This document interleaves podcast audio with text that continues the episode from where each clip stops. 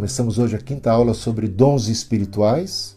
A gente começa aqui com uma pergunta que ontem foi feita pelo Francisco Desideri. Podemos entender, em sentido estrito e particular, que quando jovens na fé recebem visões fantásticas, tais como ver a glória de Deus, ou ouvir a voz de Deus, ou outro, ou outro tipo ou espécie de revelação pessoal de Deus para ele, será que essa, ele pergunta, será que isso, o objetivo de Deus seria apenas se revelar a esta pessoa? Seria esse o único propósito de Deus ao dar uma revelação especial a alguém? E a minha resposta, Francisco, é não. Obviamente que não, embora não seja tão óbvio para alguns, né? Eu, eu digo que não. E Deus nunca nos abençoa com o intento de que essa bênção seja represada em nós. Diga única e tão somente respeito ao nosso próprio benefício. Deus já vislumbra outros que serão abençoados a partir da bênção que o indivíduo recebe. É só atentar lá para a chamada de Deus a Abraão. Quando Deus chamou Abraão, ele disse: Eu te abençoarei, né? abençoarei a tua descendência. Em ti serão benditas todas as famílias da terra. E ele dá uma, um mandamento para Abraão: Se tu uma bênção. Eu te abençoo para que você se torne um abençoador. O mesmo aconteceu também com Moisés. Moisés não teve aquela tremenda revelação de Deus, Deus não se manifestou Moisés. E qual era o propósito de Deus? Abençoar única e tão somente a Moisés, que a coisa ficasse ali no restrito do individual e do pessoal? De maneira alguma. Deus tinha em mente a libertação do povo. Deus tinha em mente, através dessa revelação, levar Moisés a ser um abençoador do povo, um libertador do povo, um instrumento de salvação para o povo. No caso de Isaías, não foi diferente. O profeta Isaías tem uma tremenda visão de Deus e ele recebe um chamado né, para se tornar uma bênção para o seu povo. E Saulo? O que aconteceu com Saulo? Saulo foi ali, o Senhor foi ao encontro dele, derrubou ele do cavalo, uma visão tremenda. E qual era o propósito de Deus? Fazer com que Saulo fosse uma bênção, um apóstolo para os gentios em especial. Não é? Então, sempre que Deus abençoa alguém, se revela alguém, ele tem em vista outras pessoas. A ideia missionária aqui é evidente. Deus não é um Deus que privilegia o individualismo, mas sempre o grupo. Sempre o grupo. E falamos isso a propósito. Entramos direto no tema da aula de hoje, que tem a ver com os propósitos dos dons espirituais. E o que a gente vê é que o propósito é sempre o benefício coletivo, é o benefício do outro. Esse é o propósito número um, essa é a prioridade, essa é a razão de ser da distribuição dos dons espirituais, a ação do Espírito Santo para edificação do corpo de Cristo, tá? E convido você então para a leitura aqui de, de 1 Coríntios, capítulo 12 ainda, né? Dando sequência, a partir do versículo 12. Porque assim como o corpo é um e temos muitos membros, e todos os membros, mesmo sendo muitos, constituem um só corpo, assim também é com respeito a Cristo, pois em um só Espírito todos nós fomos batizados em um só corpo quer judeus, quer gregos, quer escravos, quer livres, e a todos nós foi dado beber de um só Espírito. Porque também o corpo não é um só membro, mas muitos. Se o pé disser, porque não sou mão, não sou do corpo, nem por isso deixa de ser do corpo. Se o ouvido disser, porque não sou olho, não sou do corpo, nem por isso deixa de ser do corpo. Se todo o corpo fosse olho, onde estaria o ouvido? Se todo ouvido, não, se todo ele fosse ouvido, onde estaria o olfato? Mas Deus dispôs os membros, colocando cada um, cada um deles no corpo, como ele bem entendeu, como ele quis. Se todos, porém, fossem um só membro, onde estaria o corpo? O certo é que há muitos membros, mas um só corpo. Os olhos não podem dizer à mão, não precisamos de você, e a cabeça não pode dizer aos pés, não preciso de vocês. Pelo contrário, os membros do corpo que parecem ser mais fracos são necessários. E os que nos parecem menos dignos do corpo, a estes damos muito maior honra. Também os que em nós não são decorosos revestimos de especial honra. Ao passo que os nossos membros nobres não têm necessidade disso. Contudo, Deus coordenou o corpo, concedendo muito mais honra àquilo que menos tinha, para que não haja divisão no corpo de Cristo, mas para que os membros cooperem com igual cuidado em favor uns dos outros. De maneira que, se o membro sofre, todos sofrem com ele. E se um deles é honrado, todos os outros se alegram com ele. Ora, vocês são o corpo de Cristo e individualmente membros desse corpo. A uns, Deus estabeleceu na igreja, primeiramente apóstolos, em segundo lugar profetas, em terceiro lugar mestres, depois operadores de milagres, depois os que têm dons de curar, ou de ajudar, ou de administrar, ou de falar variedade de línguas. Será que são todos apóstolos? Será que são todos profetas? Será que são todos mestres? São todos operadores de milagres? Todos têm o dom de os dons de curar? Todos falam em línguas? Todos têm o dom de interpretar essas línguas? Entretanto, procurem com zelo os melhores dons e eu passo a mostrar-lhes um caminho ainda mais excelente. E entramos aqui no capítulo 13 de 1 Coríntios, que será motivo da aula de amanhã, tá? Mas vamos falar hoje sobre o texto que acabamos de ler. Antes de entrarmos propriamente falando neste texto, tem uma ilustração aqui que é a seguinte: dois homens trabalhavam quebrando pedras faziam o mesmo serviço, quebravam pedras para a construção de um grande edifício, tá? Então foi feita a mesma pergunta, uma enquete, e a pergunta feita a um deles foi: O que é que você está fazendo? E ele respondeu: Eu estou quebrando pedras. Obviamente, você não está vendo? Estou quebrando pedras. Mas a outro foi perguntada a mesma questão, no entanto, a resposta foi a seguinte: Eu estou construindo um grande edifício. Questão de perspectiva. Os dois faziam a mesma coisa, só que a consciência de um é de que o seu trabalho era insignificante. Era um trabalho que, sabe, era menosprezado, talvez menosprezado pelos outros e, portanto, também menosprezado por ele mesmo. Estou quebrando pedras. Nem sei direito por quê. Estou aqui, quebrando pedras, fazendo essa coisa, sabe, insignificante. Só que o outro, que fazia a mesma coisa, tinha uma consciência do valor, da importância do seu ofício. E ele disse: Eu estou construindo um grande edifício. O problema com os dons espirituais aqui no contexto da igreja de Corinto, era que tinha gente que tinha recebido o dom de quebrar pedra. Entenda-se, né? Um dom menos chamativo, menos espetacular, menos no centro das atenções, né? Um, um dom mais discreto, um dom que aos olhos humanos parecia um dom de menor valor, de menor valia.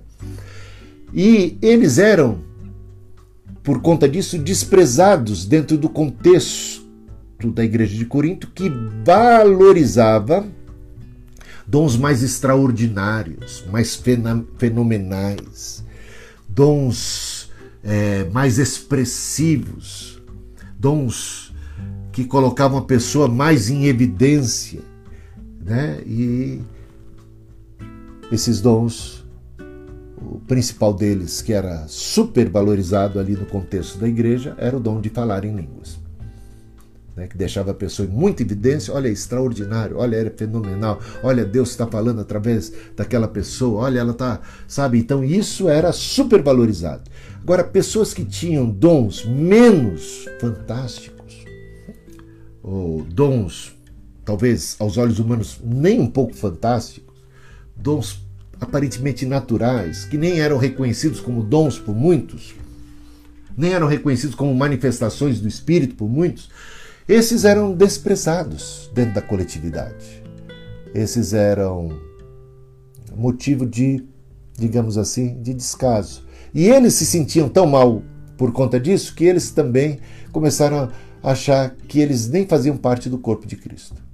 Eles estavam prestes a bater em retirada, a se desligar, falar: não, eu, eu, eu não tenho significado aqui, eu não tenho importância, eu não tenho dom. Ah, e se eu tenho, se isso o pessoal diz que é dom, mas isso não é nada, eu não, eu não tenho importância.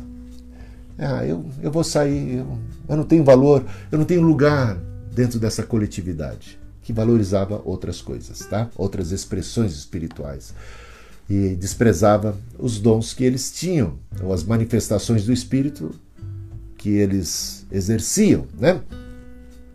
Por isso, capítulo 12 de Coríntios, capítulo 13, 14 foi escrito para tentar ajudar as pessoas a entenderem o valor de cada dom e o valor de cada função. Veja como é que diz esse versículo 12 que a gente leu hoje.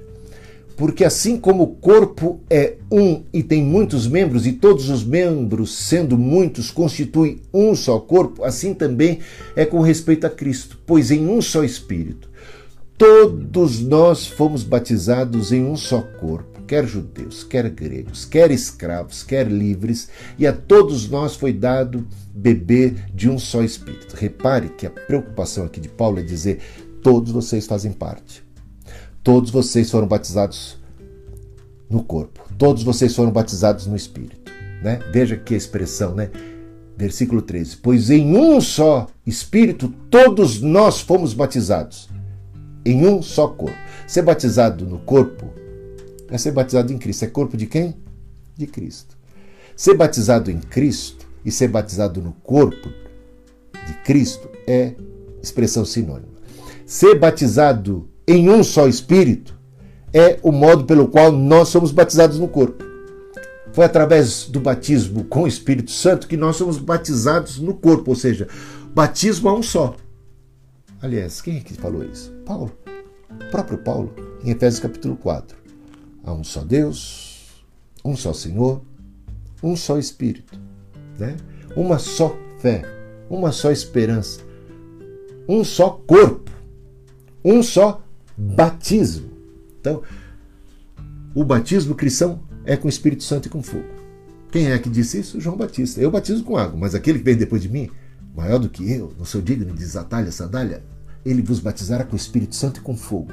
E ele nos batiza no seu corpo, com o Espírito Santo e com fogo. Nascemos de novo e somos plantados dentro do corpo de Cristo e recebemos o carisma do Espírito e um lugar uma função dentro desse corpo de Cristo importante.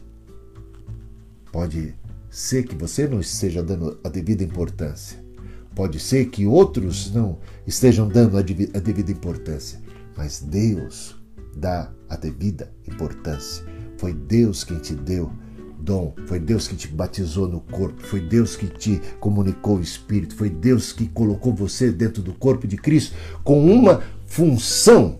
Não há, repare bem, não há crente, não há cristão verdadeiro sem o Espírito. Não há cristão verdadeiro sem o carisma. Não é possível ocupar o seu lugar dentro do corpo sem o Espírito e sem o carisma do Espírito. Qualquer teologia que ensine a existência, a possibilidade de um cristão existir. Estou falando de cristão de fato e de verdade. Sem o carisma do Espírito, sem o dom do Espírito Santo, sem a promessa do Pai, esse tal não é dele. Essa teologia é um fiasco só. Por quê? Porque ser cristão é ser nascido do Espírito de Deus, é ter o carisma, o dom do Espírito Santo, a promessa do Pai, e ter, por isso mesmo, um lugar no corpo de Cristo. Você é plantado e tem aqui a sua função e tem aqui recebido de Deus uma graça, um dom, uma dádiva espiritual para o exercício do seu valor, da sua função dentro do corpo de Cristo. Agora, se a sua função não é aquilo que você gostaria que fosse, é preciso que você volte a conversar com Deus. Porque Deus distribui os dons como ele bem entende. Deus nos planta pelo seu espírito dentro do corpo de Cristo como ele quer e não é necessariamente como a gente quer. Não menospreze o papel de Deus para você, para a tua vida dentro do corpo de Cristo. O melhor lugar, a melhor coisa da vida é a gente estar tá no centro da vontade de Deus. É a gente ter o que Deus tem para nós. É a gente abraçar a nossa vocação em Cristo Jesus. É claro, a partir daí nós podemos crescer. A partir daí a gente pode desenvolver, né? E Deus pode ir dando mais e mais à medida em que nós correspondemos à graça, à medida da graça já recebida, e a gente pode ir crescendo nessa graça, nesse conhecimento de Deus, e o Senhor concedendo mais e mais funções, mais e mais. Isso é tudo verdade, tá? Mas independente do papel que você ocupa hoje, independente do dom que você recebeu, você não pode chegar à conclusão de que ele não vale nada, então não tem importância, então eu posso cair fora. Foi a conclusão que eles receberam aqui. Veja, versículo 14. Porque também o corpo não é um só membro, mas muitos. Se o pé, tem gente que recebeu uma função dentro do corpo de Cristo, Paulo aqui faz uma analogia corpo de Cristo, a igreja como corpo de Cristo, e ele faz essa analogia com o corpo humano. Então ele começa a dizer: tem gente aí que se sente muito por baixo, né? Que se sente tão por baixo que se sente como o pé. Ah, não estou em evidência, estou lá embaixo, né? E tem gente que parece que está por cima da carne seca. Tem gente que tem dom de falar, de boca.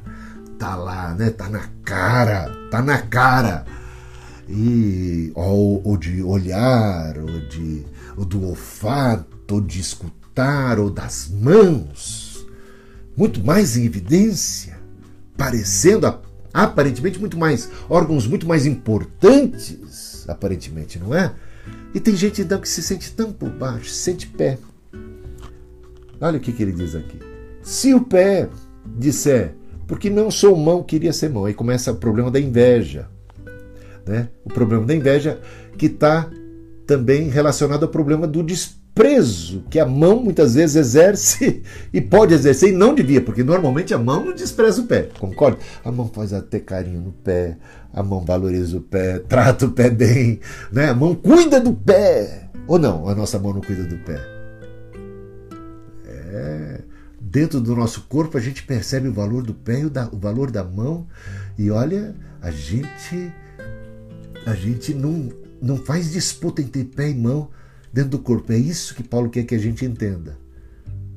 Aquele que é pé não deve se sentir menosprezado porque não é mão. Aquele que é mão não deve desprezar aquele que é pé. Olha que legal, hein? Tá entendendo aí? Tá captando o propósito do apóstolo Paulo? Os dons Deus distribui como ele quer. Você não escolheu como que você nasceu, com que talentos, com que talentos eu diria já naturais, né? Quem é que te deu os talentos naturais? É Deus. E quem é que te dá talentos e dons e dádivas espirituais? O Senhor também. Quem é que, que faz essas coisas naturais casarem com as espirituais e, e, e, e tudo isso já dentro de um projeto de Deus, de um plano maior de Deus para a tua vida? É Ele. Então não despreza isso, não se sinta por debaixo. Olha, começa a enxergar as coisas a partir da ótica divina. Tão bom isso, né? Quando a gente pode enxergar as coisas da da ótica do Senhor, lá na, no período em que Cristo esteve com os discípulos, se viu ali registrado nos evangelhos episódios que não foram poucos, onde os, os discípulos disputavam por cargos, por posições de destaque, de liderança, de honra.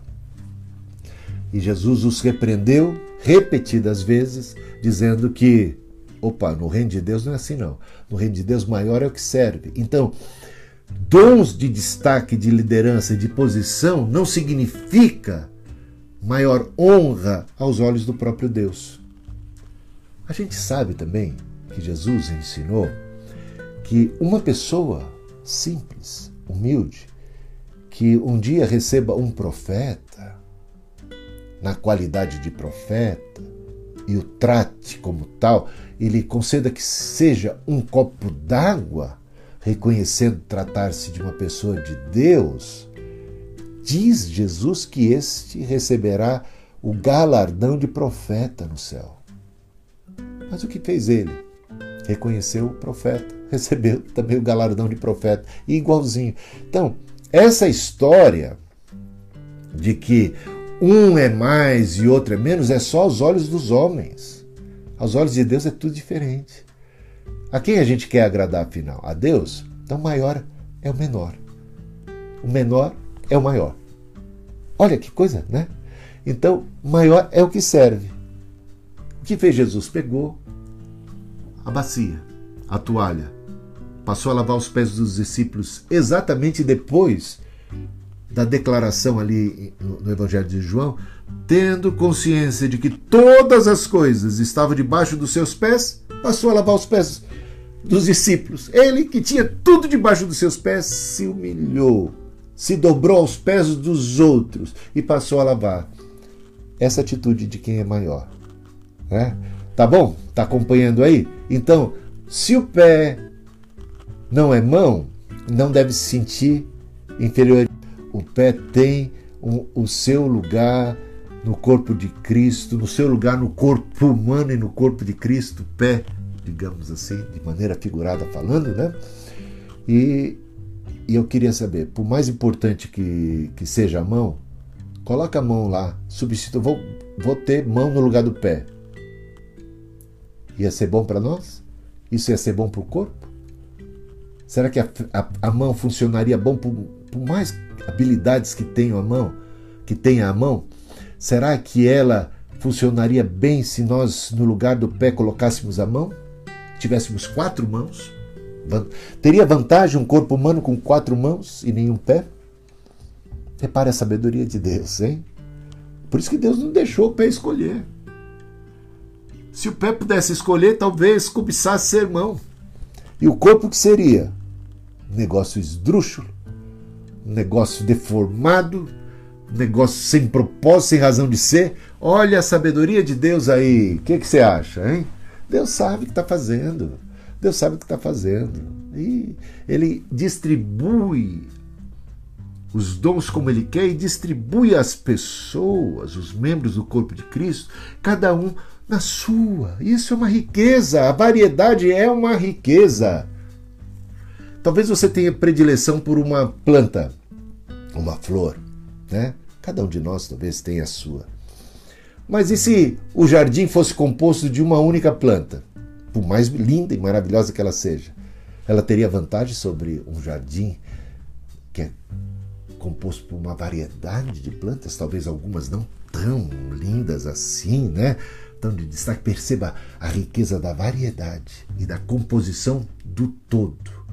E aqui diz: um só corpo, um só espírito, todos nós fomos em um só corpo e todos nós, a todos nós foi dado de beber de um só espírito. Que importa? Cada um de nós plantado no corpo, batizado no corpo, batizado em um espírito, batizado no corpo, bebendo de um só espírito, cada um com uma função, com uma razão de ser, compondo um todo harmônico. O que, que você mais quer na vida? Né, aparecer aos olhos do mundo, aos olhos da igreja, ou aos olhos de Deus? Né? No final, de, no final, o que, que vai importar? A opinião dos outros ou a opinião daquele que te criou? Ele te valoriza. Ah, eu estou quebrando pedra. Queria estar tá fazendo outra coisa. Calma aí. Tem muito valor. Aos olhos de Deus, é um trabalho fundamental. Não há construção de edifício sem a quebra. Não há construção de edifício sem a quebra de pedras. Sem aqueles que atuam desse jeito. E aos olhos de Deus isso tem um valor inestimável. Tá bom? Então, isso ajuda muito a gente a se posicionar. Veja aqui então, dando sequência, né? É, porque imagina então se o ouvido disser porque não sou olho, não sou do corpo. Talvez o ouvido se sinta inferiorizado ao olho. A gente sempre protege mais o olho do que o ouvido, né? Mas não adianta ter quatro olhos e nenhum ouvido. Como é importante escutar, né? Você está aí me vendo, é importante me ver. Mas e se você não pudesse me escutar? Ver, é, enxergar é muito bom, não é? Mas e se você não pudesse me escutar? E aí? Talvez fosse mais importante nesse momento escutar do que ver? Então repare que aquilo que às vezes a gente pensa ser melhor ou aparentemente é melhor, nem sempre, dependendo das circunstâncias, o melhor é, é escutar. Olha lá. Então você perceba a, o valor de cada órgão, o valor de cada membro dentro do corpo. E a gente poderia seguir aqui, ele vai. E tem a ideia, né? Se todo o corpo fosse olho, seria o quê? O corpo olho? Por melhor que seja o olho, por melhor que seja a cabeça, por melhor. Tudo é importante. E ele chega a dizer o seguinte: algumas partes do nosso corpo, algumas partes do nosso corpo, a gente esconde. Aí você imagina do que ele está falando a gente esconde porque tem uma certa vergonha delas ou porque tem uma certa inibição em relação a elas. Você já entende do que ele está falando. Por algum lado, parece que são partes do corpo bem desprezíveis, né? Mas ele diz aqui, e você sabe muito bem, que nós damos muito valor a elas. Está entendendo o que ele está falando? Até aquilo que está oculto, aquilo que sempre está coberto, nós sabemos do valor e damos a elas muitas vezes um valor tremendo. Quem conhece o corpo, quem né, sabe o valor de cada parte, até mesmo daquelas que aparentemente estão em oculto, trabalhando ali nos bastidores. Nos bastidores. Então fala desse aspecto de, de pessoas que trabalham mais nos bastidores, sabe? Grandes coisas acontecem na igreja e através da igreja quando nós somos maduros e não nos importamos com quem de fato, no final das contas, vai levar o crédito. Quer que eu repita a frase? Né? Grandes coisas acontecem quando nós não nos importamos com quem vai levar o crédito. Quando a gente está mais preocupado em fazer a vontade de Deus, em agradar a Deus. Quando a gente tem o um coração de servo, quando a gente tem consciência de que está cumprindo uma função aos olhos do Senhor. O Senhor está vendo. Aliás, isso é dito a respeito do, de quando, como é que alguém, um empregado, deve se comportar. Trabalhe mesmo quando o patrão não está enxergando. Não foi Paulo que falou isso? Como que para o Senhor. Saiba que sempre Deus está enxergando. É. Então, nossa preocupação deve ser acumular tesouros nos céus, em agradar a Deus e não encontrar destaque, valor humano. Gente, pessoal bate palma nesse mundo aqui para tanta bobagem, para tanta besteira. Dá vergonha às vezes de ser ser humano. Não sei se você já teve essa vergonha alheia ou vergonha própria. Como?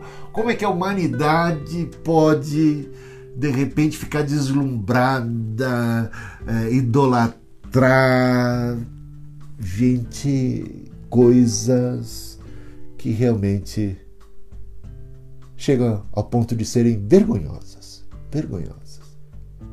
Né? A paparicação, é, os, os ídolos, os ídolos, as revistas de fofoca, tudo gerando. Quanta bobagem! Esse, esse é o mundo. Esse é um mundo que aplaude, aplaude e tal. Você sabe que Jesus fugiu disso. Fugiu.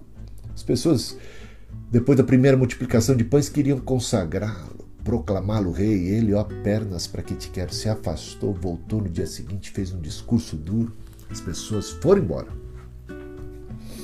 Jesus não se impressiona com desempenho humano, com a performance humana, com carisma tem coisas que a gente vai ver na, na aula de amanhã que realmente importam. E essa tem, essas coisas têm a ver com o amor, com a essência de tudo, com Deus, o Espírito agindo dentro de nós. Quando a gente é capaz, quando ninguém está vendo, de fazer uma atitude de amor, de fazer uma obra, né? quando ninguém está vendo, de servir, de servir, o dom de serviço o dom de misericórdia, quando ninguém está vendo. Nunca ninguém saberá, nunca você vai receber a recompensa humana, nunca! Humana não, mas o Pai que vem em secreto te recompensará. É isso que você busca. Isso que todo cristão devia buscar, mas às vezes a gente fica tão impressionado. O culto e a performance e aquela coisa toda, e o status social, e o status religioso, e essa coisa toda parece ser tão importante. E aí então estamos refletindo os valores do mundo. E Paulo está aqui chamando a nossa atenção de que não deve ser assim, não deve ser assim, e ponto final. Tá? Os olhos não podem dizer à mão, não preciso de você, a mão não pode dizer ao pé, não preciso de você, assim sucessivamente, né? E Deus deu mais honra a quem não tinha honra, aparentemente nenhuma, Ele deu mais honra. E Deus é assim. E, é, e o que importa é, é que um dia a gente vai chegar diante do juízo final e o Senhor conhece, e o Senhor vai recompensar cada um. Ah, oh, servo bom e fiel. Fosse fiel no pouco, sobre muito te colocarei, né? Isso não é maravilhoso? Não é isso que a gente busca no final das contas? Então, qual é o seu papel no corpo de Cristo, você que foi plantado pelo Senhor? Quais são seus dons e talentos? Aquelas coisas que você percebe é, que Deus te impulsiona pelo, pelo Espírito e você pode oferecer isso para edificação, para o bem-estar de um, para o bem-estar de outros. Cada um, cada um de nós tem determinadas especialidades. Não pense que você não tem, você tem. O Espírito Santo te plantou, te colocou, e você tem um valor, uma riqueza. Não fica se comparando, não fica pensando que dom é só isso ou que dom é só aquilo. Olha mais, olha melhor para você e veja como é que o Espírito age, como é que ele atua. O importante é a operação do Espírito, a manifestação do Espírito, como o Espírito age em você e a partir de você alcança outros. Seu testemunho, o fruto do Espírito, os dons, os talentos, habilidade, o lugar no corpo de Cristo, tá? Tudo isso Deus faz e faz desse jeito para que não haja divisão, que não haja concorrência. A ação verdadeira e genuína do Espírito Santo não é divisória. Ah, o amor tudo crê, tudo espera, tudo suporta. O amor é paciente. E tem tanta gente em nome do Espírito Santo promovendo divisão do corpo de Cristo, não esperando nada, querendo empurrar a goela abaixo, seu ponto de vista, sua perspectiva, causando salseiro, falando mal um do outro, jogando um contra o outro, rompendo com a unidade do corpo de Cristo. Quando se sabe que é um só Espírito e um só corpo e que esse espírito trabalha para que o corpo seja um. E quem tem o espírito faz tudo, tudo que está ao seu alcance. Tem muita gente batendo em retirada, falando mal da igreja. Bom, claro que tem muita coisa errada dentro da igreja. Claro que tem muito, mas generalizam. generalizam, não sabem separar as coisas e acabam rompendo com a igreja. E tem dons e tem graças que poderiam ali ser colocadas a serviço da igreja para edificação, até mesmo para tratar das feridas da igreja, para promover a unidade e a santificação da igreja, a boa doutrina da igreja, o comportamento, a atitude da igreja, mas não prefere cair fora.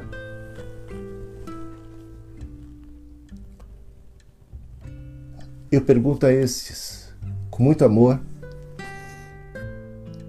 Efésios capítulo 4, Paulo diz: Esforçai-vos diligentemente em favor da unidade do corpo de Cristo. Em outras versões, façam tudo o que está a seu alcance para a unidade do corpo de Cristo. Então, tal é a importância da unidade. Né? Tem problemas na igreja? Tem. E acaba ficando maior quando gente de Deus desiste dela, não é? Aí fica pior. Gente de Deus tem que estar dentro da igreja trabalhando com o Espírito, trabalhando com o cabeça para santificação, para pureza, renovação da igreja. Então, terminando, ora, vocês são o corpo de Cristo, vocês são o corpo de Cristo e individualmente membros desse corpo. A uns Deus estabeleceu na igreja, primeiramente apóstolos. Em segundo lugar, profetas. Em terceiro lugar, mestres. Depois, operadores de milagres. Depois, dons de curar, ou de ajudar, ou de administrar. Mas alguns dons aqui nem parecem dons de verdade, né? Da ótica do extraordinário. Né? Como que alguém vai identificar que ele tem o dom de administrar? Né? Parece um dom natural esse dom natural potencializado pelo Espírito Santo agora. Né? Os nossos dons naturais, que também foram, foram dados por Deus, combinam muito perfeitamente com os nossos dons extraordinários, excepcionais, dados agora pelo Espírito. Então, o dom de administração tem um quê de combinação entre aquilo que era uma aptidão natural, agora com a graça do Espírito Santo, tá bom? Então, dom de socorro, dom de ajudar, socorro, de misericórdia, de compaixão. Que coisa boa, né? E ele coloca em último lugar, e a gente já falou sobre os dons na aula passada, né? O dom de variedade de línguas. E ele fez isso repetidas vezes aqui, né? Faz uma lista de dons, coloca ela é, em prioridade e o dom de línguas por baixo por último. Por quê? Porque ele está tocando exatamente na ferida. A igreja de Corinto colocava o dom de línguas em primeiro lugar e os demais abaixo. Então ela invertia essa pirâmide ou essa hierarquia de dons e valorizava o que tinha menos valor. Porque para Paulo, o valor do dom tem muito a ver com a sua capacidade de comunicar, bênção e edificação para os outros. Ele diz que quem fala única e tão somente em línguas acaba edificando única e tão somente a si, a não ser que tenha combinação com dom de interpretação de línguas, porque assim poderá comunicar uma palavra que traga conforto, que traga esperança, que traga exortação, edificação para outras pessoas, tá? Então Paulo está botando aqui os pingos nos is, colocando o, os bois na frente do, do carro, que tudo estava trocado, a coisa estava bagunçada. Ele está botando a casa em ordem, né, estabelecendo a ordem a decência que havia é, é, se perdido isso também. E ele pergunta aqui, começa uma série de perguntas retóricas. Né? Paulo ele é campeão em retórica. Dá para você fazer. Eu dei um curso de, de Romanos e é, é assim tão frequente uso de retórica em Romanos, né, que dá para estudar e entender a epístola a partir das retóricas, né, é, do uso retórico. Veja aqui a linguagem retórica. É, será que são todos apóstolos? Qual é a resposta? O que, que você acha? Todo mundo é apóstolo? Não.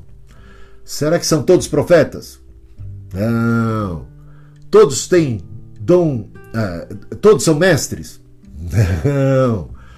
São todos operadores de milagres? Também não. Todos têm dons de curar? Não. Todos falam em línguas? Aí tem uma turma, uma ala da igreja que a gente conhece que responde sim aí. Aí não dá, né? São perguntas retóricas, todas elas têm a mesma resposta negativa. Nem todos são apóstolos, nem todos são profetas, nem todos são mestres, nem todos têm dons de milagres e cura, nem todos falam em outras línguas.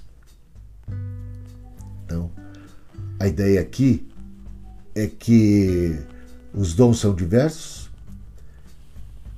e não importando que dom a gente tem, eles são importantes dentro do corpo de Cristo. A gente tem que buscar dons mais excelentes em vez de ficar naquele que menos contribui para a edificação do corpo de Cristo. Aliás, só existe um dom que Paulo diz aqui, capítulos 12, 13 e 14, que é um dom que não contribui para a edificação dos outros, que é o dom de falar em línguas. É esse o dom que era mais valorizado. E ele diz: só se houver interpretação. Caso contrário, é melhor falar cinco palavras com entendimento do que dez mil em outras línguas. Paulo então está corrigindo né, toda essa confusão que acontecia ali. Então, a unidade do corpo de Cristo é o propósito final, a edificação, o bem do outro. E não importa que dom, se ele é um dom muito evidente, ou se ele é um bom mais de surdina, mais de bastidor, mais de serviço, mais de apoio, todos são importantes. Tudo tem seu lugar no corpo de Cristo. Deus distribui como lhe apraz, não é como a gente quer. E não há quem não tenha recebido o dom, não há quem não tenha um carisma, não há crente sem o Espírito, que tenha nascido do Espírito, que não tenha sido batizado pelo Espírito no corpo de Cristo. E isso faz com que tudo, tudo mais seja secundário. O importante é que eu estou no Espírito, que eu bebo do Espírito, que eu fui plantado no corpo, que eu tenho meu lugar no corpo de Cristo, independente de que dom eu tenha recebido e de que função eu exerça. O importante é que isso está sendo apreciado pelos olhos de Deus e a igreja precisa então passar a ter o devido apreço e passar a enxergar como Deus enxerga, e nós mesmos precisamos aprender a nos enxergar e a enxergar nossos dons e os nossos talentos e o nosso lugar no corpo de Cristo a partir da ótica divina. Isso vai fazer com que nos sintamos muito melhor e, e não queiramos bater em retirada porque sentimos que não há prestígio e que não há significado para nossa estada no corpo de Cristo, quando Deus mesmo nos plantou e Ele mesmo nos valoriza e diz: olha, o pé não pode ficar fora do corpo, o pé é importante. Ainda que esteja por baixo, ele é que sustenta, ele é que faz o corpo caminhar, ele é que leva o corpo avante. Então, às vezes, a gente só olha as coisas de uma perspectiva torcida, deturpada e, e queremos valorizar aquilo que o Senhor, de fato, não valoriza tanto assim. O que aprendemos aqui é que dons ou funções dentro do corpo de Cristo, que são as que muitas vezes são as, as ocultas, são de fato as mais valorizadas. E isso deve levar a gente a considerar que o valor é dado sempre por Deus e não pelos homens e não pelo que parece. O Senhor não atenta para a aparência, o Senhor atenta para coisas muito mais profundas, muito mais essenciais e isso veremos o caminho sobremodo excelente, que é o caminho do amor. Então a gente vai entrar no capítulo 13. Repare bem. Quanta porção das Escrituras Sagradas, dos capítulos 12, 13 e 14, esse, esse núcleo dedicado, esses três capítulos dedicados a dons espirituais, quanto desses três capítulos fala da importância da unidade? Da importância do amor, que dá a liga. Sem o amor não tem valor nenhum. O mais impressionante dos dons é, é, não tem valor nenhum aos olhos de Deus. Quanto disso? E, a, e, mesmo no capítulo 14, a gente vai, que fala mais sobre a, o dom de línguas, vai falar sobre que profecia tem preeminência sobre o dom de línguas, porque promove edificação. Aí você vai ver que se a gente fizesse aqui uma, uma contagem né, de quantos versículos são dedicados à importância da unidade, do relacionamento, da edificação, a gente vai ficar bobo de ver. Isso mostra o propósito, o plano de Deus, como Deus é o arquiteto da igreja. A igreja não é o edifício, tá? A igreja como corpo de Cristo. Por isso, hoje a gente pode não estar tá se reunindo no templo, também templo tem um outro significado, os templos somos nós, o corpo de Cristo, onde Deus habita, não está no edifício onde nós nos reunimos. O edifício é secundário, o edifício é até dispensável. Nós conseguimos ser igreja e estamos sendo melhor igreja agora, sem o próprio edifício ele tem a sua importância. A gente sente falta daquela reunião congregacional de estarmos todos juntos, isso é, e de outras coisas que podemos fazer a partir do edifício. Não estamos jogando fora essa realidade, mas veja que a igreja segue viva e eu diria ainda mais forte sem o edifício. Né? E os irmãos se procurando, os irmãos entendendo que eles precisam uns dos outros. Gente, as nossas reuniões diárias, que elas acontecem diariamente né? cada vez com mais pessoas participando. E as pessoas que participam não abrem mão, querem participar todos os dias. E a riqueza não é só o pastor falando. A riqueza dos testemunhos, do compartilhar. As pessoas compartilhando a palavra, compartilhando experiência, compartilhando sua necessidade. Choramos com os que choram, nos alegramos com os que se alegram. É assim, é isso que diz aqui. Né? A gente carrega o fardo um do outro, a gente trabalha para edificação e cada um tem um papel preponderante para o bem-estar, para a edificação, para a bênção alheia, para a bênção geral. E a partir daí, dessa igreja estruturada, edificada, ela é um sinal, uma bênção para a coletividade, para as comunidades inteiras. Porque, uma vez abençoados, cada um desses membros vão para os seus contextos familiares, de trabalho, de escola, e lá eles são testemunhas de Jesus, sal da terra e luz do mundo. São uma bênção na sociedade. Amém? Bom, com isso encerramos hoje a quinta aula. Amanhã, 1 Coríntios capítulo 13. Que texto extraordinário. Vamos falar, quer falar do Espírito Santo? Quer aprender sobre o Espírito Santo? Quer aprender sobre como Deus enxerga? Qual é a ação de Deus? Aí, vamos para a sexta aula amanhã. Né? E é sobre o amor. O caminho sobre modo excelente. O fruto do Espírito que é amor. É ele que mais importa na prática, no exercício de todos os dons. Todos os dons sem amor, eles não significam absolutamente nada aos olhos de Deus. Tá? Pode impressionar, pode fazer maior sucesso por aí. Tem muita gente badalada em carisma. O problema é que não tem o amor, não tem o caráter. E aí, aos olhos de Deus, essas pessoas não estão com nada. Eu convido você a estar conosco amanhã para nos debulharmos na presença de Deus, nos abrirmos para a fala do Senhor através da Sua palavra, para deixarmos o Espírito Santo nos instruir. E que o Senhor te abençoe, te proteja e te guarde. E te dê vitória, paz e graça. Até amanhã, então, se Deus quiser. Valeu, pessoal. Muito bom estar com vocês.